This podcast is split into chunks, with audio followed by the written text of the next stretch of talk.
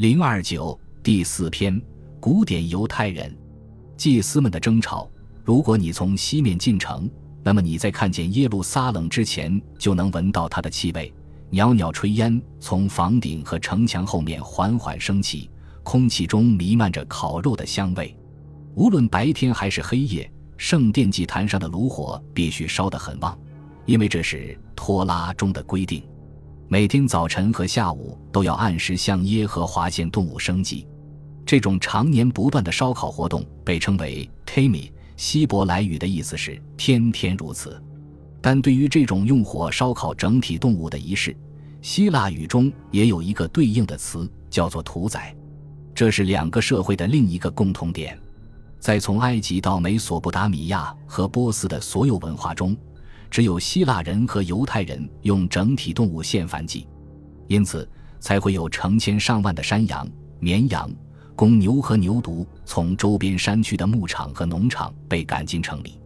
在出现新月的当天，按照民数记的规定，要将两只公牛犊、一只公绵羊、七只没有残疾的公羊和一只公羊羔作为燔祭献给耶和华。圣殿中献祭并不都是燔祭。有些仍然采用生祭的形式，动物的尸体根据需要分成不同的部分，熬好的油和收集的血分别作为献给全能上帝的一部分，要在专用的献祭容器中焚烧。但是，大约在公元前两世纪末，烧烤整体动物开始在献祭中占据主导地位。在整个献祭过程中，利未人要唱赞美诗，但当时似乎并不伴有祈祷。这种宰杀仪式十分复杂且非常辛苦。乍一看，放出如此多的动物血，似乎与禁食动物血的严格禁令是严重冲突的。但这两种习俗却是相互联系的。动物生祭之所以如此普遍，正是出于对食用带血的肉的厌恶。正如戴维·比亚尔所说，完全有可能，动物的血献祭与吃不带血的食品相结合。正是为了针对他们周边的民族奉行的更愿意吃带血食品的饮食习惯，建立一种反向文化。圣经中坚持认为，动物的 nafesh 生命的本质，有时以为灵魂就存在于动物的血中。所以，不要以为圣殿的院子里总是充满了带血的动物肢体。动物被宰杀之后，通常由一位祭司把动物的血一丝不苟地收集在一个专用的盆里。这样，在献祭时就不需要另辟水道把污血排走，同时又能使献祭区保持清洁。然后将动物的皮剥掉，并将尸体投入焚烧炉，这样尸体在完全烧尽之前会保持原状。大多数情况下，最终只剩下骨头。最珍贵的动物皮通常归大祭司所有，然后他会将其赠送给其他祭司。但围绕这些动物皮产生了很多争议。在朝圣节日期间，献祭活动会更加频繁，大量的观光者和参与者聚集到耶路撒冷，感受庄严的气氛，出席节日活动。从体量上讲，耶路撒冷在公元前二百年前后，在城市规模及人口方面出现了迅速增长。如果说赫克特斯给出的十二万人这个数字完全是一种凭空想象，但人口数以万计。城市规模已经扩大到大约八平方公里，是完全有可能的。可以肯定，日益增长的食物需求使周边的乡村繁荣起来。虽然从巴比伦人的劫掠后的废墟上恢复这种繁荣，经历了几代人的时间。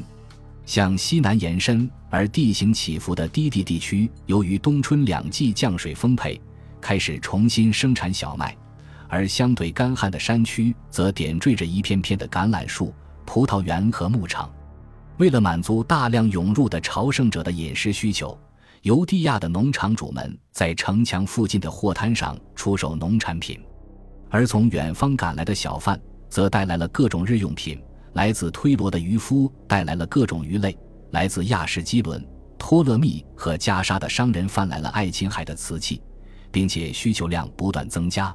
而来自北方的商旅则兜售各种腓尼基玻璃制品。城内和周边已经建立了许多犹太会堂，既可用于诵经和祈祷，同时间做接待中心。但耶路撒冷毕竟是圣殿的所在地，那里有常年不断的献祭动物传送带，有朝圣节期和赎罪圣日的日程安排，有安息日休息仪式，以及以斯拉于两个半世纪前首创的托拉书卷日常诵读仪式。虽然那里已经没有国王，但却充满了戴维作为假定的诗篇作者。所罗门作为田园诗、雅歌与虚构的智慧书的作者形成的文学记忆，神授权力的魅力集中在大祭司身上。围绕这位威严的人物，整个城市的社会生活机器在平静地运转着。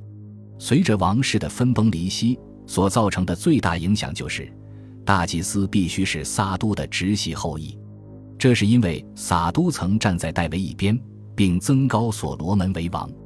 另一个重要影响是，撒都本人是亚伦的大儿子伊莱贾撒的后裔，这正是伊莱贾撒作为大祭司在历史上时常被提及的原因。我们甚至可以将这个家族谱系一直回溯到雅各布和利亚的儿子利位。所以，就感觉而言，大祭司在圣殿中公开露面，偶尔单独的进入至圣所的特权，无疑是一种王权，具有浓重的象征意义。大祭司身着奇异的法袍露面，表明他是以人形离神的崇高意象最近的犹太人。然而，尽管有一册家族谱得以保留下来，其中反复提到西缅和敖尼亚，但我们对历代大祭司个人的情况几乎一无所知，并且除了圣经中的描述，我们对他们履职和出席仪式的细节并不了解。在拉比传统中。西缅一直是一个模糊的人物，他被称为异人西缅，但除了某些文献中说他在公元前三世纪曾拥有祭司身份外，其他的描述并不一致。这些描述只不过把他作为个人虔诚、犹太正义和礼仪权威完美结合的例证。然而，我们确实知道，大祭司所拥有的并不只是威严、财富和权力。他俨然是王室家族体系和祭司贵族阶层的核心，他们每个人都有庞大的家族和家产，都有大量的官吏和食客。约瑟夫斯也曾提到过耶路撒冷的长老会，它有点类似于亚历山大的元老院，可能负责就税收之类的重要的长期事务与希腊领主进行交涉，并为圣殿的维护提供资金。这是从波斯统治时期遗留下来的另一个传统。总而言之，这个耶路撒冷犹地亚精英阶层在市政管理方面，同时也在精神和世俗方面，构成了一个统治体系，成为维护犹太教快速形成的独特的社会文化的中坚力量。在所有这些猜测中，一个惊人的事实从已有的文献记载中凸显出来。使我们得以了解大量有关圣殿贵族的真实情况。在公元前三世纪即将结束间，撒都家族的最后一代传人，一人西缅的儿子大祭司奥尼亚，把他的女儿嫁给了一个争强好胜的人。当时，这个人正在约旦河一带做生意，他叫多比亚，后来当上了一个强大氏族的教父。关于这个氏族，约瑟夫斯曾花了大量的笔墨。而他们的戏剧性故事完全可以与收入在芝诺档案中的书信联系起来。写这些信的人也叫托比亚，当时是约旦河东岸的一个要塞的首领。这些信是写给托勒密王朝的财政大臣的，并且显然出自一位抢征苛捐杂税且婚姻前景看好的人之手。尽管多比亚本来是亚门人，因而并不具有犹地亚民族文化血统。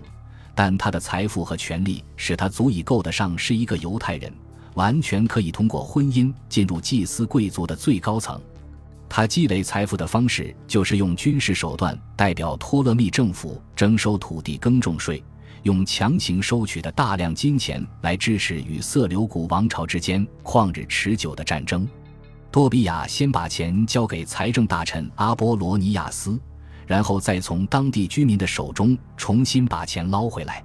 换句话说，他就是那种总能在连绵不断的战争中发大财的人，集地方军阀、强盗式贵族、政府承包商于一身。其富裕程度和犹太人的做派，足以使他有资格与大祭司的女儿攀亲。约瑟夫斯用大量的篇幅对多比亚和他的儿子约瑟进行了描写。约瑟用富二代的生活方式。洗净了他父亲积聚的不义之财，并且爬上了被称为不可或缺之人的高位。然而，正是由于多比亚的孙子胡肯奴将本来是芝诺书信中明确认定的一个当地要塞改造为约旦河东岸上的一座豪华的石灰石宫殿，才把公元前两世纪初这个希腊化氏族的生活图景以最壮观的建筑形式作为证据保留了下来。卡希尔拉巴德 （Kasr Labd） 现在被称为伊拉克阿米尔，位于肥沃的约旦河谷，是整个希腊化世界中最引人入胜的历史遗迹之一。